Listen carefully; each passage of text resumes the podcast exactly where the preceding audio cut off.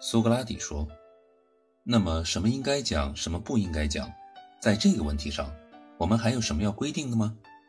我们已经提出了关于诸神、神灵、英雄以及冥界的正确说法了，是吗？”阿提曼图斯说：“我们提出了。”苏格拉底说：“剩下来还需要规定的，恐怕是关于人的说法吧。”我的朋友啊。我们目前还不能对这个问题做出规定呢，阿迪曼图斯说：“为什么呢？”苏格拉底说：“因为我恐怕诗人和故事作者在最紧要的点上，在关于人的问题上的说法有错误。他们举出许多事例来说明不正义的人很快乐，而正义的人总是遭遇着不幸，还说不正义是有利可图的，只要不被发觉就行，而正义。”是对人有利、对己有害的，这些话我们应该禁止，而应该要他们去吟诵刚好相反的故事。你同意我的意见吗？阿迪曼图斯说：“我当然同意。”苏格拉底说：“如果你同意我的意见，我可以说你实际上已经察觉到了我们正在探求的那个起点了。”阿迪曼图斯说：“你的想法很对。”苏格拉底说：“那么，我们所需要的关于人的说法，一定先要以我们已经发现的正义的性质为前提。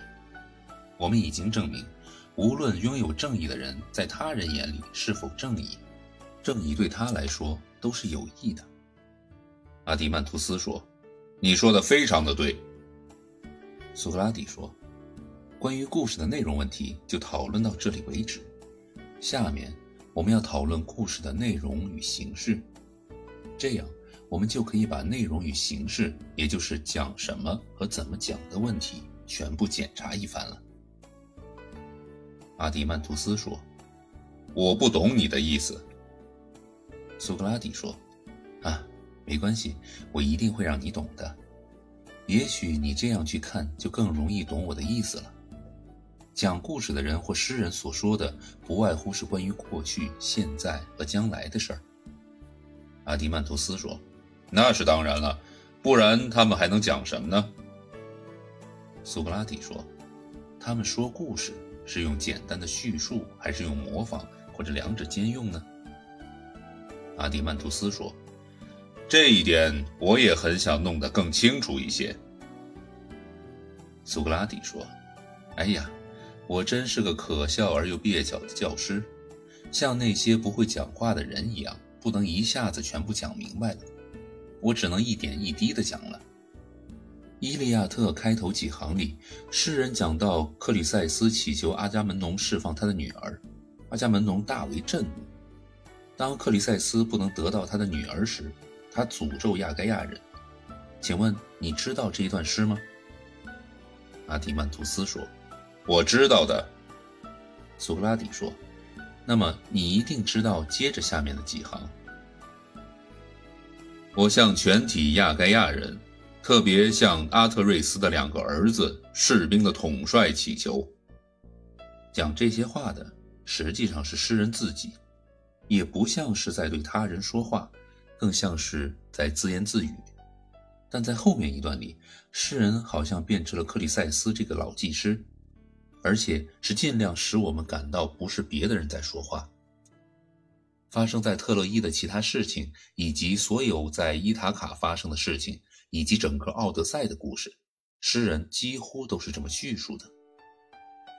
阿迪曼图斯说：“的确是这样。”苏格拉底说：“所有连接对白的那些话，不都是叙述吗？”阿迪曼图斯说：“当然是了。”苏格拉底说：“但当他说出对白的时候，完全像另外一个人。我们可不可以说他的措辞是在这个时候尽可能符合故事中的人物呢？”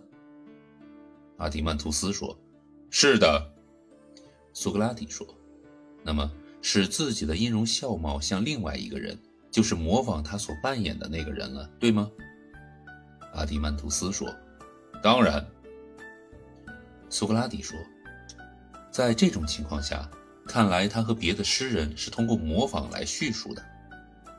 但是，倘若诗人哪里都出现，从不把自己隐藏起来，那么模仿就会被抛弃，他的诗篇就会成为纯粹的叙述。可是为了让你不再说我不懂、我不明白等等，我会告诉你这种办法为什么可能。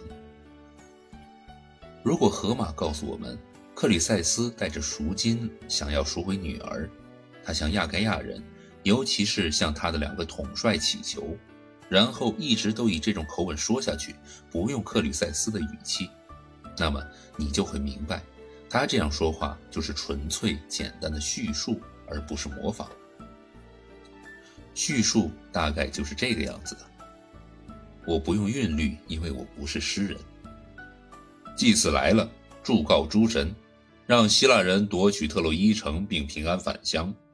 他这样讲了，希腊人都会同意他的请求，因为他们敬畏神明。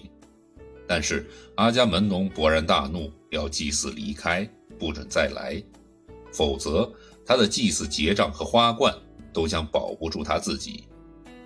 阿伽门农说要和祭祀的女儿一起生活，终老在阿尔戈斯城。于是他命令祭祀，如果想要平安回去，就趁早离开，不要惹他发火。于是这个老祭祀在害怕与静默中离开了。等到走出营帐，老祭祀呼唤着阿波罗的许多名号，求神明回忆从前他为了后代神明是如何建庙祀享，祭祀是多么的丰盛，神明应当重德报功，神使所重。应使希腊人受罚，以抵偿曾经所犯的罪过。我说，我的朋友，不用模仿的纯粹叙述就是这样的。阿迪曼图斯说：“我明白了。”苏格拉底说：“或者你可设想恰恰相反的那些问题，把对话之间那些话全部去掉，只留下对白，那么我们就能得到另一种文体。”阿迪曼图斯说。这我也懂，这不就是悲剧的文本吗？